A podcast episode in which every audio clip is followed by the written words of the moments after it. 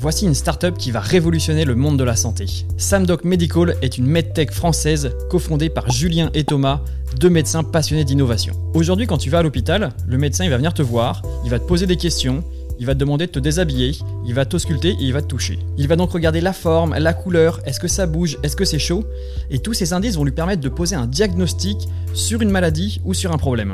Samdoc Medical permet donc de numériser tout ça. Leur première application permet d'ailleurs de suivre la douleur chez les patients en réanimation. Concrètement, ils mettent un iPhone au-dessus de la tête du patient et ils vont pouvoir suivre tous les micro-mouvements du visage en permanence.